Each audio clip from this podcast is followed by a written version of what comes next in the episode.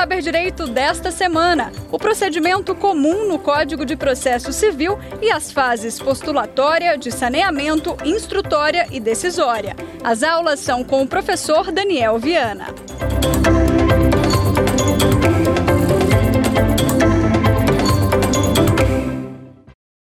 Olá, senhores, sejam muito bem-vindos. Esse é o nosso último encontro nesse nosso voo panorâmico aí pelo procedimento comum no Código de Processo Civil de 2015. Esse é o Saber Direito, eu sou da TV Justiça, eu sou Daniel Viana Vargas, professor de Processo Civil. Trabalhamos aí durante esses quatro módulos anteriores durante a fase, tanto naquele, aquela primeira panorâmica geral que a gente fez a respeito do procedimento comum, diferenciação entre processo, procedimento e autos, diferenciação entre o procedimento comum e os procedimentos especiais do novo Código de Processo Civil, trabalha, trabalhamos depois com a chamada fase postulatória no procedimento comum, do processo de conhecimento, petição inicial do autor, resposta do réu, réplica, quais os requisitos da petição inicial, o que deve conter nessa resposta do réu, é o chamado princípio da concentração da defesa, a necessidade de réplica ou não pelo autor. Tivemos um módulo específico quanto à tutela provisória, de acordo aí com as hum, diversas inovações trazidas pelo legislador nesse ponto específico. Trabalhamos com o conceito de tutela provisória de urgência, de evidência, tutela provisória de urgência satisfativa ou antecipada e tutela cautelar. No nosso quarto encontro, vimos a fase instrutória do processo, a, o que significa o saneamento do processo, qual é a operação a ser realizada pelo juiz nesse saneamento do processo, a possibilidade de extinção prematura desse processo, do, no, extinguindo o procedimento de forma prematura, sem resolução do mérito ou com resolução do mérito, e vimos ali que é o coração da fase de conhecimento, aonde o juiz efetivamente conhecerá das alegações e provas trazidas pela, pelas partes, daquele processo, daquele daquela operação, daquele trabalho de reorganização do processo para julgamento. A organização do processo para julgamento é momento fundamental desse procedimento, desse processo de conhecimento, uma vez que o juiz efetivamente naquele momento fará a depuração do que há de necessidade, do que há de controvérsia naquela causa, daquelas versões apresentadas pelas partes, quais são as versões contrárias e nesses pontos contrários estabelecendo, pensando daí as questões de fato e de direito, deferindo a produção probatória desde que seja útil, necessária ainda para esclarecimento dessas questões estabelecidas ou delimitadas pelo juiz nesse momento, nessa decisão de saneamento e organização do processo para julgamento. Verificamos ali que existem modalidades típicas de prova, modalidades atípicas de prova, desde que listas, desde que admitidas em direito, possibilidade de produção probatória de ofício pelo juiz, possibilidade de prova emprestada, a, a, as nuances, as inovações eh, concernentes à audiência de instrução e julgamento, com possibilidade de perguntas diretas pelos advogados, com possibilidade de gravação dessa audiência eh, pelas partes, são inovações trazidas pelo legislador que foram introduzidas no ordenamento processual civil brasileiro. Nesse quinto módulo, nessa, nessa nossa aula de hoje, a gente vai se deter sobre a chamada fase decisória do processo. O que, que significa decidir um processo? Nesse nosso processo de conhecimento, vamos trabalhar com o conceito legal de decisão judicial. O que, que engloba a decisão judicial? E qual a estrutura dessa decisão judicial? Qual é a estrutura trazida pelo legislador que diz respeito aos chamados, embora a nomenclatura seja essa, aos chamados requisitos da sentença, aos elementos da sentença, mas que se aplica a toda e qualquer decisão judicial? Decisão judicial entendida por caráter decisório, por com conteúdo decisório. A gente vai verificar também que uma grande inovação que a gente teve no ordenamento processual, com a vinda do Código de Processo Civil de 2015, é a aproximação entre as famílias do direito, entre o ramo, entre o ramo é, do, do, processo romano-germânico e do processo anglo-saxônico, das chamadas famílias de common law e de civil law, com alguma, digamos assim, importação de de um sistema de precedentes. Entendido adequadamente esse sistema de precedentes como a utilização de decisões produzidas em outro processo para processos futuros. Um processo irá se utilizar como base de fundamentação uma decisão prelatada em outro processo. É assim que a gente deve entender aquilo que a doutrina vem chamando de sistema de precedente no novo Código de Processo Civil. Portanto, a estrutura da decisão judicial no novo Código de Processo Civil, ela deve ser compreendida como sendo decisão judicial, não somente a sentença, e não somente a decisão interlocutória. O Código vai tratar disso tanto quando ele. Quando, é importante que a gente compreenda isso, tanto quando o código vai tratar dos chamados elementos da sentença, lá no artigo 489 do Código de Processo Civil, e o seu parágrafo primeiro, quando ele traz ali os estándares, as balizas de fundamentação, ele diz expressamente que aquelas causas de presunção de nulidade absoluta por ausência de fundamentação, elas se aplicam a toda e qualquer decisão judicial e não só a sentença. Portanto, sentença é uma das decisões judiciais, é uma espécie. O gênero é a decisão judicial. Desse gênero, decisão judicial, compreendida a decisão judicial como um pronunciamento judicial com conteúdo decisório, decisão judicial sendo gênero, do qual são espécies a decisão interlocutória, a sentença, a decisão monocrática, decisão unipessoal de segundo grau ou de corte superior, mas a decisão unipessoal de relator, por exemplo, e o acórdão. Essas quatro modalidades ou essas quatro espécies de pronunciamento judicial se englobam no conceito de decisão judicial. Decisão judicial, portanto, ela pode dizer respeito à decisão interlocutória, à sentença, ao julgamento monocrático no órgão colegiado e ao acórdão, que é aquela decisão judicial extraída de uma decisão colegiada, num tribunal ou numa corte superior. Então, Hoje, quando a gente vai tratar no Código de Processo Civil, seja em relação à fundamentação, seja em relação lá no artigo 515 ao cumprimento de sentença, por exemplo, esse cumprimento de sentença e as balizas de fundamentação, os estándares de fundamentação, mínimos de fundamentação, eles dizem respeito a toda e qualquer decisão judicial e não somente a sentença. Ainda que o legislador tenha repetido a fórmula do código anterior e trazido o capítulo referente aos elementos da sentença, isso se refere a toda e qualquer decisão judicial, principalmente o parágrafo 1 do artigo 489, quando ele vai tratar das regras de fundamentação. E quando o código vai tratar lá do cumprimento de sentença, o título judicial pode ser extraído de qualquer uma dessas modalidades de decisão judicial ou de espécies de decisão judicial. Eu posso ter título executivo de uma decisão interlocutória, por exemplo. Em que situação? A gente viu no módulo passado do chamado julgamento antecipado parcial da LIDE. O julgamento antecipado parcial da LIDE, quando ele resolve a, o, acolhendo o pedido do autor, ele se pode se traduzir de um título executivo judicial. Mas um título executivo judicial que não é uma sentença sim, o título executivo judicial, que é uma decisão judicial, que é a obrigação contida nessa ou representada nessa decisão judicial. E isso pode se dar através de uma decisão interlocutória, de uma sentença propriamente dita, de um julgamento monocrático de um órgão colegiado ou de um acórdão proferido no órgão colegiado. Vejam os senhores que não é porque eu não tenho a forma de sentença, a roupagem, o rótulo de sentença, que não haverá necessidade de fundamentação dessa decisão judicial. E não é porque eu não tenho essa roupagem de sentença que não será possível executar desde logo a obrigação reconhecida dentro daquela, daquela decisão judicial. Os senhores é, verificam, isso é muito simples da gente verificar. Primeiro que no parágrafo 1 do artigo 489 tem regra expressa de que aqueles mandamentos de, de fundamentação se aplicam a toda e qualquer decisão judicial.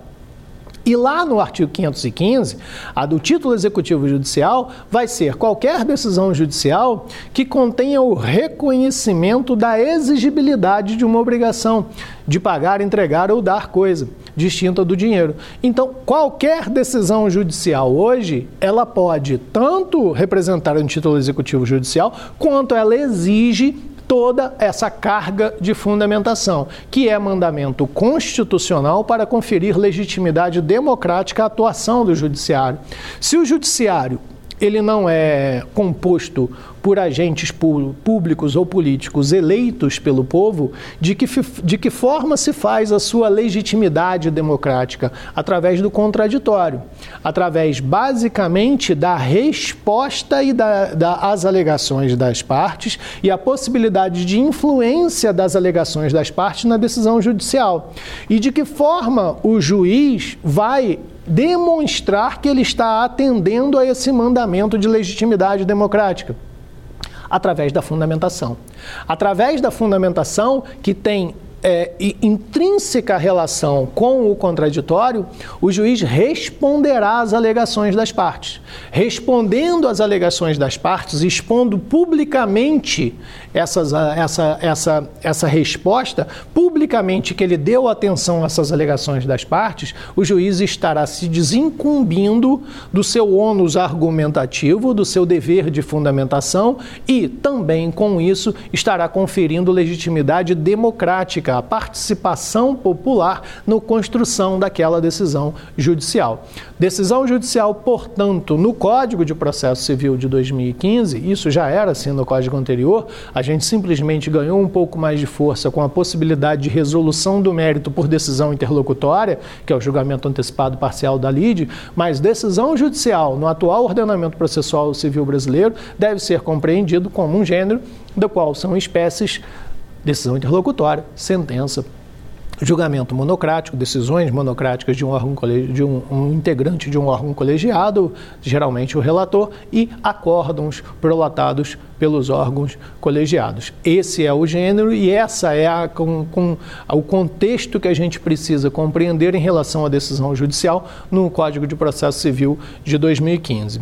Quando a gente trata efetivamente, basicamente, da sentença, e como a gente está aqui no nosso procedimento comum, nosso, nosso curso é todo referente ao procedimento comum, que a gente vai desde a petição inicial até chegar à prolação da sentença, seja essa sentença qual for, a sentença chamada, digamos assim, por excelência no processo de conhecimento é aquela que resolve o mérito. É aquela que decide o conflito de interesses, que dá o direito a quem tem razão, que confere razão ao autor ou razão ao réu, que busca a pacificação social através de uma decisão judicial fundamentada nas alegações e provas do, do, processo, dos fatos provados no processo, que represente a resolução daquele conflito de interesses. Essa decisão judicial, essa sentença, ela tem uma série de requisitos. Ela tem uma série de requisitos que, em suma, vão representar o atendimento a esse mandamento constitucional. A sentença é uma resposta à petição inicial e à contestação. O juiz, o judiciário, ele somente age, salvo raríssimas exceções, que a gente já conversou sobre isso, ele age mediante provocação. A provocação da sentença é a petição inicial. Disse, inclusive, que a petição inicial é um projeto de sentença. Por quê? A estrutura lógica e racional exigida pelo código para a petição inicial e, inclusive, também para a peça de resposta, deve encontrar eco, deve encontrar replique, espelho na sentença. Chamado princípio da correlação e da congruência, a gente já viu isso numa outra oportunidade, ele deve representar o que? A sentença está respondendo às postulações da parte pouco importa, ninguém está interessado, no caso concreto, perdoem a, o, o coloquialismo, na mas na opinião do juiz sobre determinado assunto. O que o juiz precisa fazer na sentença é responder aos argumentos e às pretensões formuladas pela parte. Por isso, disse que a petição inicial é um projeto de sentença e disse que a sentença responde tanto à petição inicial quanto à contestação do réu. E quais são os elementos configuradores ou necessários ou como requisitos indispensáveis para uma sentença judicial? O código trabalha isso de forma muito didática, de forma muito analítica, mas basicamente a sentença deve conter relatório, fundamentação e dispositivo. No relatório da sentença, o juiz deverá, de forma técnica, objetiva e analítica, descrever o caso concreto. Descrever de forma técnica aquilo que aconteceu na realidade prática, no mundo da vida, e foi trazido pelo autor através da sua petição inicial. Com os argumentos trazidos pelo réu, no sentido de que houve contraponto do réu quanto àquela configuração fática, daquela situação da realidade da vida, e que foi representada no processo. De forma técnica, o juiz deverá estabelecer esse relatório. E de que forma que o juiz organiza esse trabalho mental e que deve expor no processo? Seguindo o nosso procedimento comum. Se a gente está aqui desde o nosso primeiro encontro, seguindo o procedimento comum da petição inicial, com citação válida, análise de admissibilidade pelo juiz antes da citação. Quanto a essa petição inicial, alguma determinação de emenda ou não, alguma tutela provisória deferida ou não, citação válida, audiência de conciliação frutífera ou infrutífera, ou às vezes com homologação parcial de um acolhimento parcial de alguma pretensão, resposta do réu, Posteriormente a essa resposta do réu, etapa de saneamento e de organização do processo para julgamento, produção probatória desenvolvida. Tudo isso se desenvolveu até o momento da sentença. E é isso, nessa ordem lógica, por isso que a gente conversou lá no início que o conceito de procedimento estaria representado por essa sequência pré-ordenada, lógica e racional dos atos do processo que vão conduzir até uma sentença. Portanto, o relatório do juiz nessa sentença deve representar essa ordem lógica e racional dos atos processuais que levam até a sentença desde a petição inicial, passando por todas essas etapas principais do processo até a sentença. O professor José Carlos Barbosa Moreira dizia que o relatório é a história relevante do processo. O que há houve de relevante no processo, ou seja, essas etapas do procedimento que foram desempenhadas pelas partes nessa sequência lógica e racional construída pelo legislador devem estar no relatório.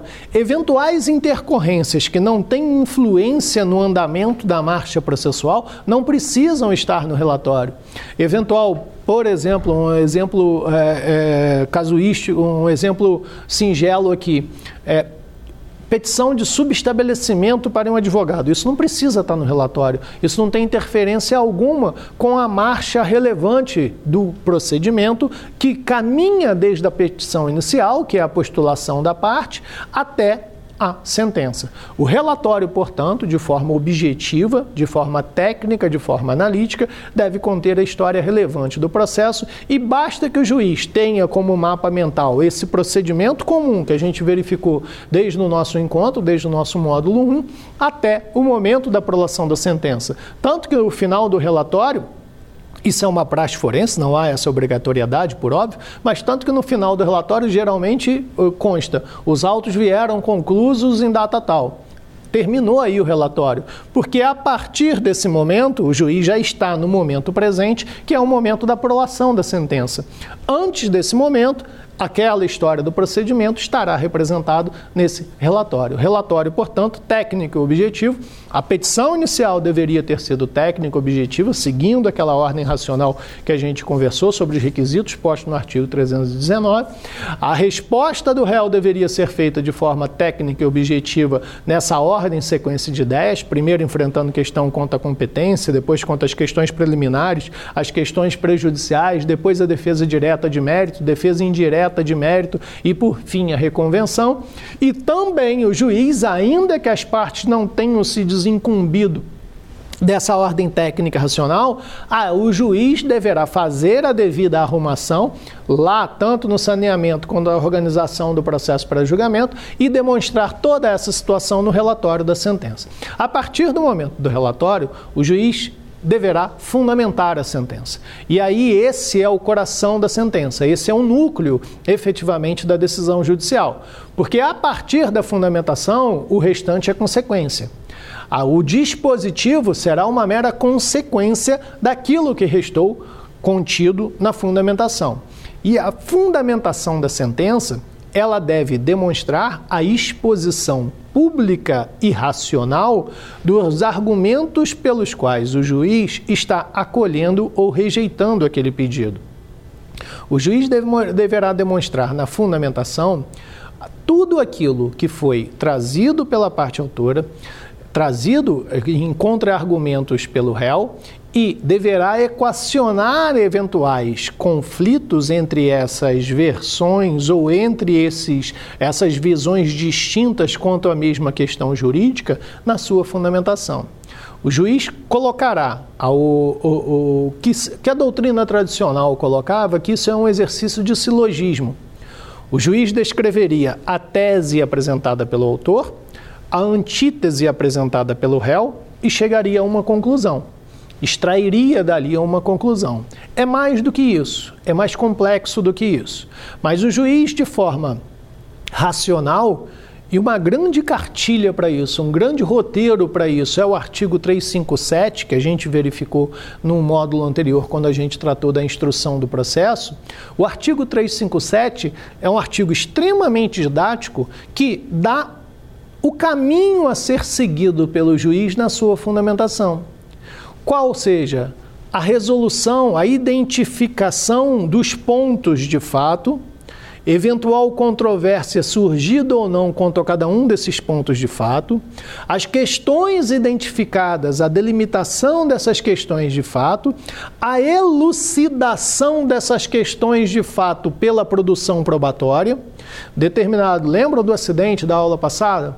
Acidente de trânsito, aconteceu ou não aconteceu, era passageiro ou não era passageiro. O juiz delimitou essa questão e vai dizer, na audiência de folhas tais, determinada testemunha disse que fulano era passageiro do, do que estava junto com fulano dentro do ônibus, comprovando, portanto, aquela alegação. Aquele fato, aquele ponto de fato trazido pelo autor, controvertido pelo réu, houve necessidade de uma prova e, em relação a esse fato, houve a elucidação probatória.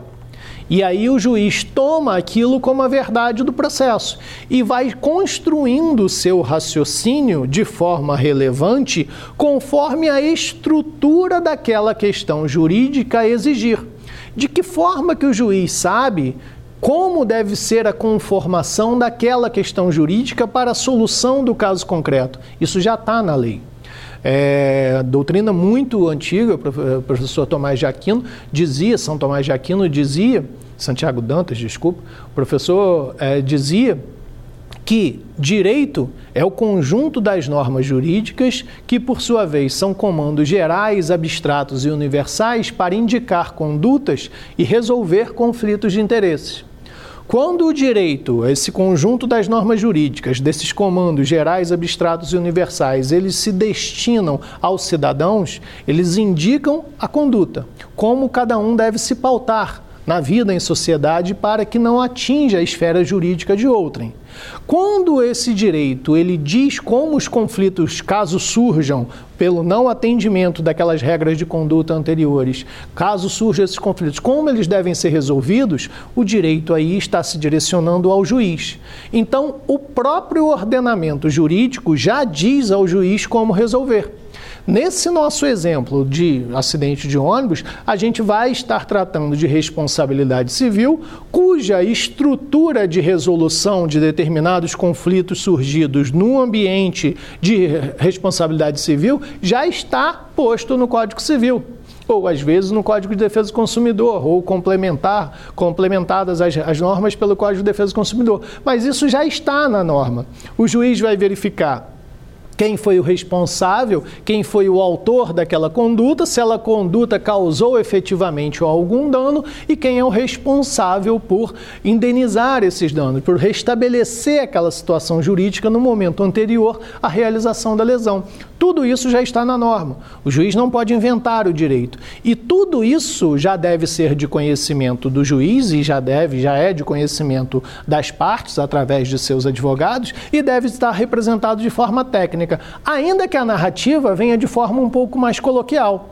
Mas na fundamentação, quando o juiz, depois de fazer o relatório da história relevante do processo, ele vai fundamentar a sua decisão judicial, estabelecer o seu raciocínio jurídico para resolver aquele conflito de interesses, já com base, já com a preconcepção da forma como esse conflito de interesses é resolvido pelo ordenamento, de forma abstrata. O que ele precisa fazer é pegar essa fórmula abstrata e encaixar o caso concreto nela. Esse é o chamado exercício de subsunção.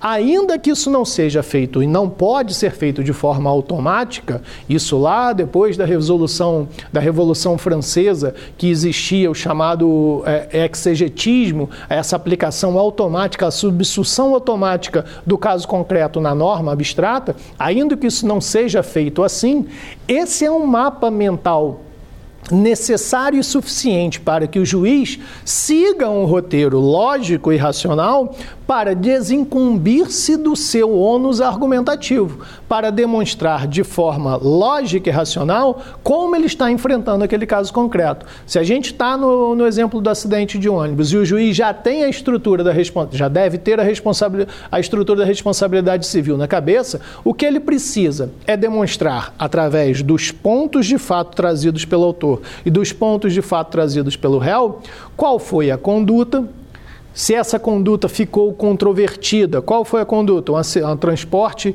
um contrato de transporte, um acidente ocorrido no meio desse transporte. Se essa conduta ficou controvertida e se essa controvérsia foi esclarecida através de determinada prova. Isso deve restar na fundamentação, ele deve expor isso de forma objetiva, pública e racional.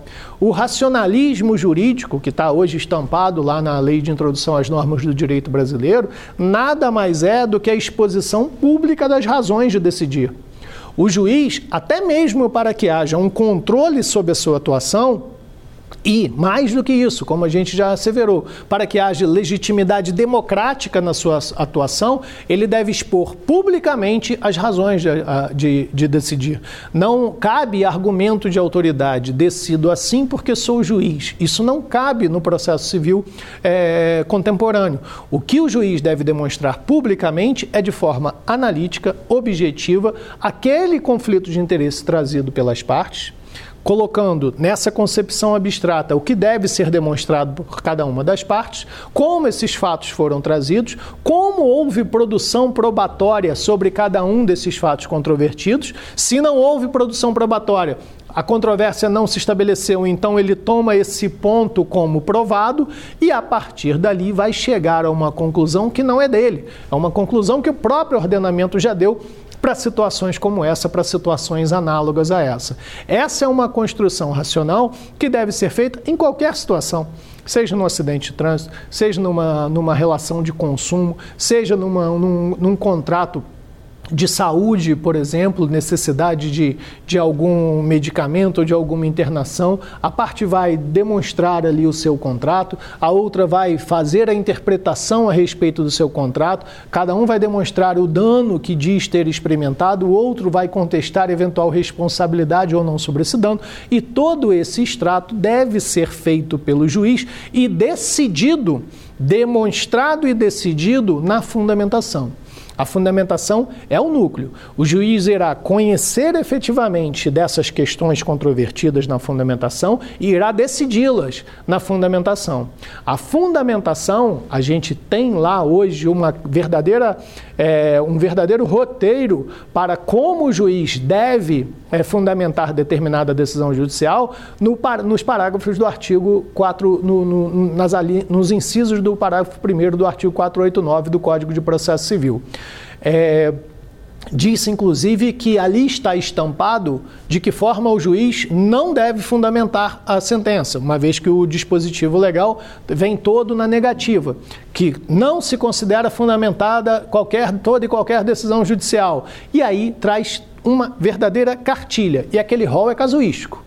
Aquele rol não é exaustivo. Aquilo é um mínimo que o juiz deve se desincumbir para que sua decisão judicial seja constitucionalmente válida e aceita no ordenamento jurídico. O juiz deve enfrentar todos os argumentos trazidos pelas partes, desde que relevantes e pertinentes para a elucidação do caso concreto. O juiz deve, e a gente vai tratar disso daqui a pouco, dizer por que está aplicando determinada jurisprudência ou determinado precedente no caso concreto, porque como a gente ponderou, Por que, que essa concepção de silogismo, de tese, antítese, ou esse exegetismo de subsunção do caso concreto na norma abstrata, ele é, digamos, singelo demais para o direito processual contemporâneo e mesmo para a hipercomplexidade da, da, da, da sociedade atual, para os conflitos que surgem nessa sociedade atual. Porque não dá mais para a gente imaginar simplesmente a questão de Caio e Tício decidindo sobre determinada situação. Hoje, o mundo é muito mais complexo. O mundo é muito mais fluido, é muito, as relações são muito mais dinâmicas. E essas relações muito mais dinâmicas transformam também os conflitos de interesse surgidos em muito mais complexos. E aí não basta simplesmente uma norma que a gente tem, por exemplo, o Código Penal de 1940, 80 anos atrás, não dá simplesmente para entender que aquela hipótese abstrata responde a um conflito de interesse da modernidade. De que forma, então, deve o juiz, na sua fundamentação, desincumbir-se do seu ônus argumentativo? Não somente com essa hipótese abstrata, subsumindo o caso concreto posto da forma como provado pelas partes, aquela hipótese abstrata. Há muito mais necessidade do que isso. De que forma, portanto, essa fundamentação desincumbe-se do seu ônus argumentativo, do seu dever de conferir legitimidade democrática a essa decisão judicial? Ele faz isso através do sistema de precedentes, das interpretações que as cortes superiores conferem a determinados institutos jurídicos ou a determinados é, dispositivos legais, as consequências práticas daquela decisão judicial. Essa é uma vertente do consequencialismo jurídico, também está estampado lá nos artigos 20 e 21 da Lei de Introdução às Normas do Direito Brasileiro. O juiz deve sopesar as consequências da sua decisão. Não basta simplesmente o juiz ter um conceito legalista estrito e resolver assim porque a lei diz que é assim. O juiz deve inserir aquele caso concreto no contexto da sua da, da, da sociedade em que ele está inserido. Aquilo deve ser visto pelo juiz de forma macro. Apesar de resolver o caso concreto, é dever do juiz levar em consideração não somente o caso concreto, não somente a lei, mas também a conformação jurisprudencial, o entendimento das cortes superiores sobre casos análogos e também as consequências jurídicas da sua decisão. Tudo isso deve estar demonstrado na fundamentação da sentença ou de toda e qualquer decisão judicial que contenha essa carga decisória ou esse conteúdo decisório. Portanto, na fundamentação da sentença, lembrando sempre que a gente precisa seguir aquela ordem lógica, racional, aquela ordem do procedimento para construir o raciocínio sobre a hipótese abstrata, se a gente está numa configuração de relação de consumo, precisa estabelecer qual é o contrato de consumo entre as partes, qual foi eventual inadimplemento, qual é a abusividade de determinada cláusula, quais foram foram as consequências para o autor no caso concreto, as consequências que o autor narrou e conseguiu comprovar e qual é a responsabilidade do réu sobre aquilo, se a gente estiver numa estrutura de procedência do pedido. E ao contrário, também demonstrar que o autor, o juiz deverá demonstrar que o autor não comprovou os fatos constitutivos do seu direito, que o autor não conseguiu comprovar os, as consequências daquele fato, os danos que ele diz ter experimentado e que por isso acarretou acarretará na improcedência do pedido. A, a ordem deve ser lógica, a ordem deve ser de forma sequencial, conforme a estrutura abstrata já posta na norma para a resolução de cada um dos conflitos de interesse. O juiz não resolve o conflito de interesses pela sua própria imaginação. O juiz resolve o conflito de interesses com base na estrutura abstrata já posta na legislação material. O que é legislação material? Código Civil, Código Penal, Código de Defesa do Consumidor, tudo isso vai ter já resolução de forma abstrata, de forma preconcebida, sobre os conflitos de interesse que puderem ali ser subsumidos. Basta? Não, não basta. A partir daí, deve efetivamente demonstrar no caso concreto que esse caso concreto se subsume ali, mas que a resposta jurídica àquela conclusão, sob aquele arcabouço, sob aquela configuração fática, que a resposta jurídica é justa é razoável, é proporcional, é legítima, que as suas consequências não são mais nefastas que o indeferimento do próprio pedido ou que o deferimento do pedido. Isso deve ser demonstrado pelo juiz de forma pública na exposição da sua fundamentação.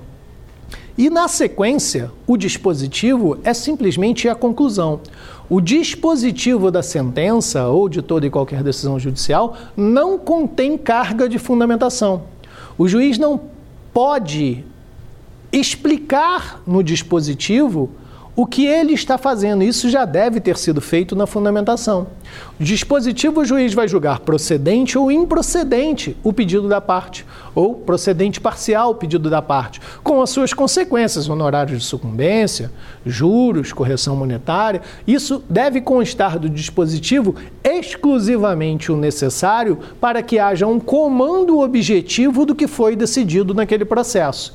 Mas a fundamentação a explicitação das razões de decidir já estão na fundamentação e não podem estar no dispositivo. A dispositivo é mera consequência, é aquele comando sucinto que demonstrará o que o juiz decidiu, mas as razões pelas quais ele decidiu devem constar da fundamentação.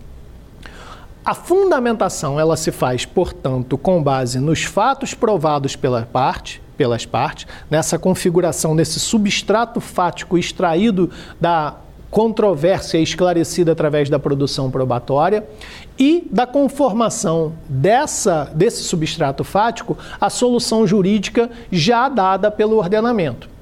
Essa solução jurídica, como a gente viu, ela por vezes ela não encontra uma resposta objetiva, concreta e automática, e quase nunca automática, na lei haverá necessidade de interpretação. Os dispositivos legais são textos. E textos legais, como qualquer texto, demandam interpretação. Não há respostas prontas na lei. Não há respostas automáticas na lei. O direito à ciência humana não é uma ciência exata. Não há possibilidade de uma resposta automática, de uma resposta exegética, de uma resposta de uma subsunção automática do caso concreto à lei para que haja uma resposta. Isso assim não é possível. Portanto, haverá necessidade de interpretação. E essa interpretação o juiz não pode tirar do nada. O juiz não pode tirar essa interpretação da sua própria imaginação. Por quê? Porque dificilmente aquele caso é inédito dificilmente já não houve uma decisão judicial anterior, já não há uma história do judiciário anteriormente sobre casos análogos. O juiz deve, por coerência, obedecer à forma pela qual isso já vem sendo tratado pelo judiciário. Por vezes, essas decisões anteriores, elas se cristalizam de determinada forma nos tribunais superiores que elas são chamadas de jurisprudência. O conceito que a gente tinha histórico de jurisprudência seriam as decisões constantes e uniformes sobre determinado tema em determinada direção. Cristalizando-se, portanto, a jurisprudência de determinada corte. Se a interpretação sobre determinado dispositivo legal já está cristalizado nos tribunais superiores, não é isonômico, não é legítimo que o juiz vá de encontro àquele entendimento já cristalizado.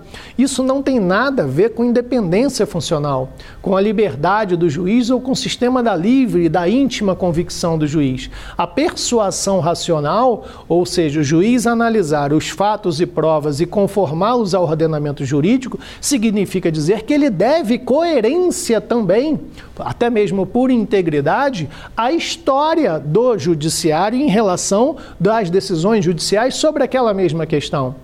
Por vezes, essa jurisprudência ela assume o caráter de ser vinculativa e não somente persuasiva, não somente de orientar o juiz a decidir em determinada direção, a decidir de determinada forma sobre determinado caso concreto, determinada questão jurídica.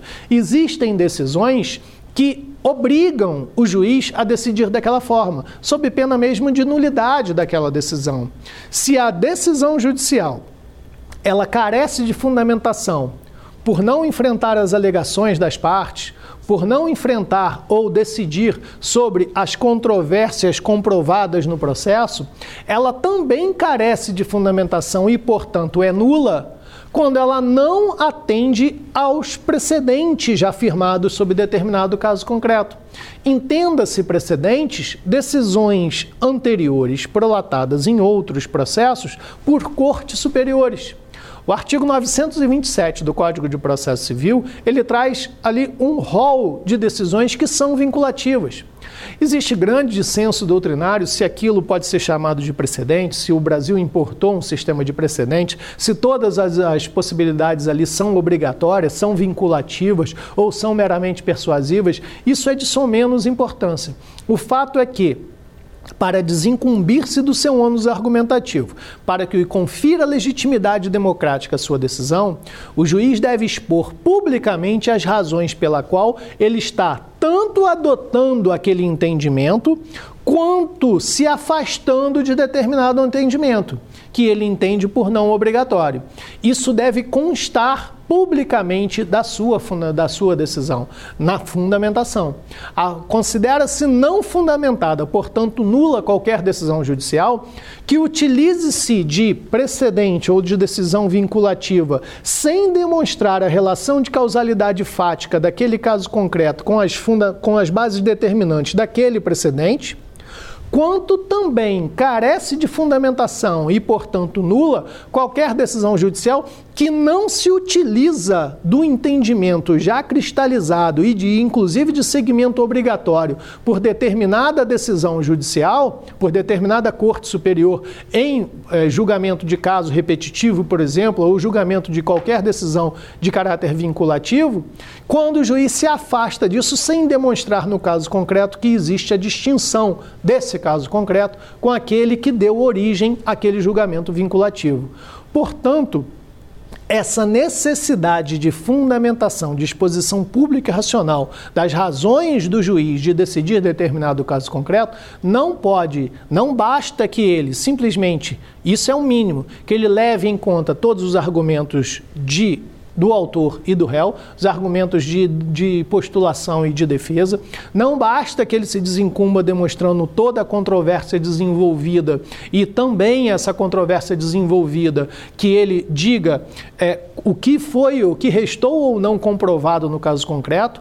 É, portanto, após esse substrato é, fático extraído do caso concreto, que ele subsuma isso ao ordenamento jurídico, mas não ao ordenamento jurídico conforme ele, numa análise subjetivista, compreende, mas sim como as cortes superiores entendem sobre determinada questão jurídica. Esse é um sistema mais racional, mais lógico, chamado sistema de precedentes, que pode ser um sistema de precedentes ou não, ou precedentes à brasileira, conforme determinada doutrina, parte da doutrina compreende. Passada essa etapa da sentença, prolatada a decisão judicial, a gente tem ainda como, digamos, como é, finalização desse nosso procedimento comum, algumas considerações sobre a coisa julgada. A coisa julgada, ela é basicamente a autoridade que a decisão judicial de mérito adquire com uma imutabilidade dessa decisão de mérito. Não faz-se mais possível a modificação daquela compreensão jurídica sobre aquele fato, sobre aquele conflito de interesses, a partir do momento em que se operar sobre aquela decisão judicial os efeitos da coisa julgada. Coisa julgada, portanto, é a imutabilidade dessa decisão judicial ou da conformação fática e jurídica sobre aquele conflito de interesses expressada por aquela decisão judicial. Qual a grande novidade do, do CPC de 2015 sobre a coisa julgada? É que essa coisa julgada ela pode abranger também questões prejudiciais. que, que, são, que são questões prejudiciais? Questões prejudiciais, como a gente fez alguma distinção em relação às questões de admissibilidade, são questões que dizem respeito também ao conflito de interesses, mas que o juiz precisa passar por elas e, a depender da forma como o juiz passa por elas, elas irão vincular o resultado do mérito da causa. Um exemplo muito claro a respeito disso: eu posso ter uma ação de investigação de paternidade ou uma ação de alimentos. Ação de alimentos, é, o exemplo é melhor. Eu tenho uma ação de alimentos com base no parentesco, mas esse parentesco não está previamente comprovado. A, aquele filho não foi reconhecido. E eu tenho a necessidade de passar por esta questão que é prejudicial à análise do mérito. Só irei conferir o direito a alimentos se eu reconhecer o parentesco. Se eu não reconheço o parentesco, houve uma prejudicialidade ao reconhecimento do mérito. Se eu reconheço o parentesco, eu dou por sequência o direito aos alimentos em decorrência do parentesco. Essa decisão sobre o parentesco, numa ação de alimentos, se não havia pedido expresso quanto ao reconhecimento da paternidade, ela não faria coisa julgada. O que, que o Código de Processo Civil faz? Ele estende essa autoridade da coisa julgada às questões prejudiciais, desde que satisfeitos os requisitos do artigo 503 do Código de Processo Civil. Deve ter a mesma competência, não pode ter havido qualquer é, óbice probatório naquele caso concreto. É uma inovação que o código traz para fechar esse conceito de coisa julgada, para que tudo aquilo que num processo de conhecimento, que nesse nosso procedimento foi tratado, debatido e discutido sobre num ambiente de contraditório, num ambiente democrático, com uma solução judicial através de uma sentença devidamente fundamentada, para que isso adquira a autoridade da coisa julgada e que isso não seja novamente debatido no judiciário, para que haja efetivamente pacificação social nesse sentido. O objetivo é a pacificação social. O objetivo é alcançar a resolução dos conflitos de interesse de forma definitiva, para que efetivamente se alcance um dos escopos sociais jurídicos da jurisdição, do exercício do poder dever de dizer o direito, que é a pacificação social. Senhores, terminamos aqui nosso voo panorâmico sobre o procedimento comum. Fomos desde a petição inicial no, no módulo 1, desde a do, da compreensão do processo e do procedimento até a coisa julgada nesse nosso módulo 5. Vamos agora, para finalizar, com o quiz nessa nossa última etapa.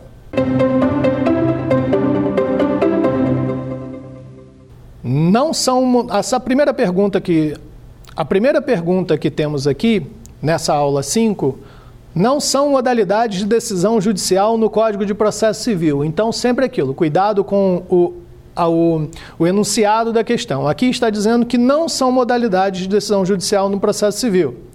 A. Despachos e minutas. B. Decisões interlocutórias. C. Decisões monocráticas e acórdãos. D. Sentenças.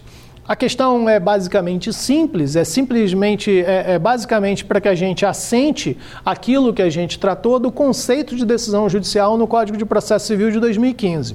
O Código de Processo Civil de 2015 trata a decisão judicial como um gênero, do qual são espécies diversas, é, se pronuncia, diversos, diversas modalidades de pronunciamento do juiz. Basicamente, decisão interlocutória, sentença, julgamento monocrático do segundo grau e acórdãos. Despachos e minutas na linha A não podem ser compreendidas como decisões judiciais no processo civil porque não tem conteúdo decisório. Se a gente for lá no artigo 203 do Código de Processo Civil, ah, o que vai estar com despacho é qualquer ato ordinatório que não tenha conteúdo decisório. O que vai classificar, o que vai categorizar o pronunciamento judicial como decisão é o seu conteúdo, sua carga decisória, que afeta efetivamente direitos das partes ou a marcha processual. Ato ordinatório, que simplesmente diga o autor, diga o réu, prazo de 10 dias para isso, prazo de 15 dias para aquilo. Isso não tem qualquer conteúdo decisório, são meros despachos chamados ordinatórios. E minutas é basicamente um extrato apresentado para como uma prévia da decisão judicial. As minutas também não têm nem mesmo validade jurídica. A minuta é simplesmente um trabalho preliminar para que se chegue, para que se formate a decisão judicial. Resposta, portanto, que está correta, dizendo que não são modalidades de decisão judicial no processo civil, é essa resposta A. 2 são elementos e requisitos da sentença. A gente conversou bastante sobre isso nesse último módulo para verificar quais são os elementos e requisitos da sentença. A. Ementa. B. Sumário e índice. 3. É, C. Relatório, dispositivo e fundamentação. D. Enfrentar todo e qualquer fundamento trazido pela parte. São elementos e requisitos da sentença. O código trata isso de forma expressa. O código traz ali no seu artigo 489 quais são os elementos da sentença.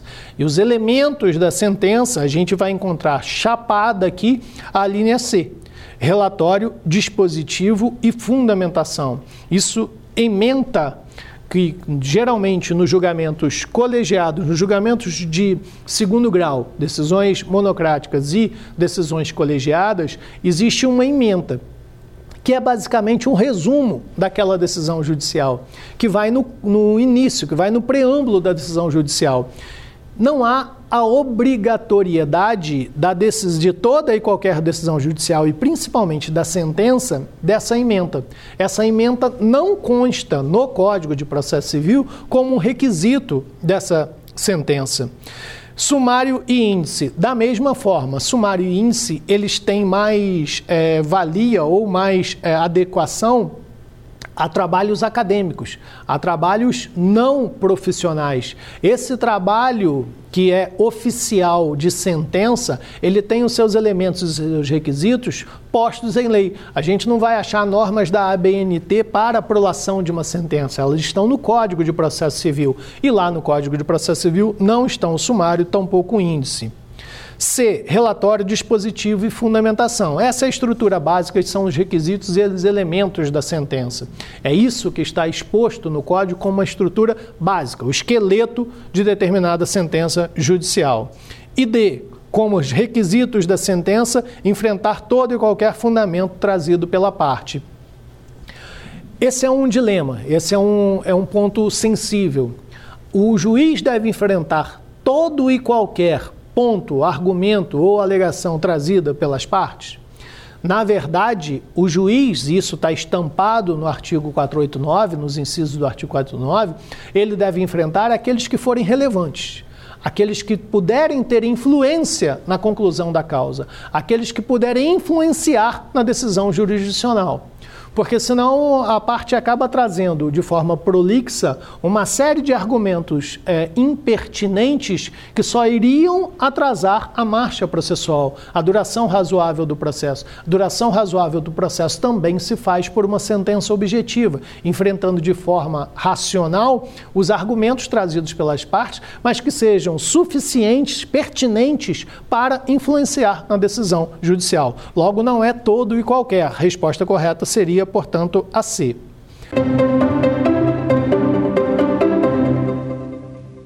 Última questão, assinale a alternativa incorreta.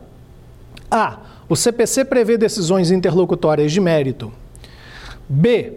A coisa julgada pode atingir questões prejudiciais. C. O julgamento do mérito nem sempre encerra a fase de conhecimento. D. Ao sentenciar com base em precedentes, a fundamentação pode ser sucinta.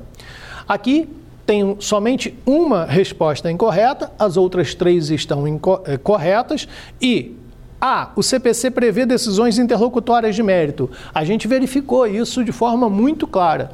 Tanto quanto a gente tratou de tutela provisória, que a gente vai estar tratando de questões de mérito, embora provisórias, quanto a existe a possibilidade também de decisões interlocutórias definitivas de mérito, no caso do julgamento antecipado parcial de mérito.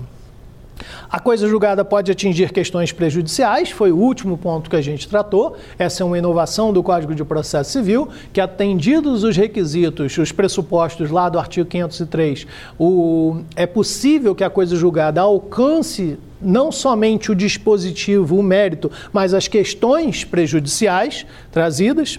C. O julgamento do mérito nem sempre encerra a fase de conhecimento. É, a, a, resposta à linha A já responderia a essa questão também, uma vez que o julgamento antecipado parcial de mérito ele não encerra o procedimento e por isso ele se dá através de decisão interlocutória e não sentença. Com base no artigo 203, sentença é o ato pelo qual o juiz encerra o procedimento da fase de conhecimento do procedimento comum.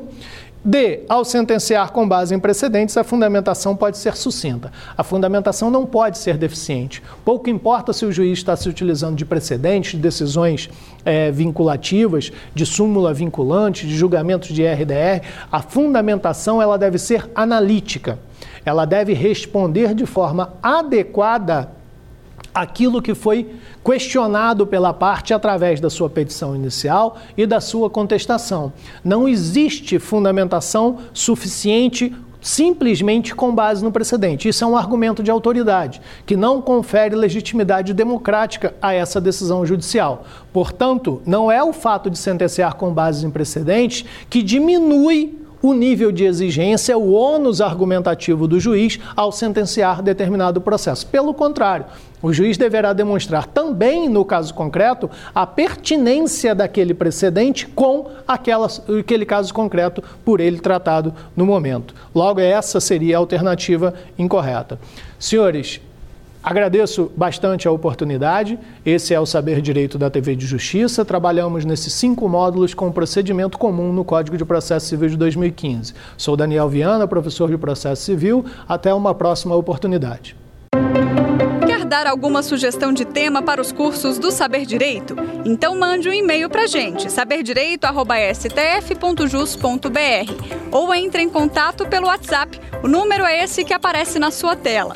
Você também pode estudar pela internet. Acesse nosso site tvjustiça.jus.br ou pode rever as aulas no canal do YouTube TV Justiça Oficial.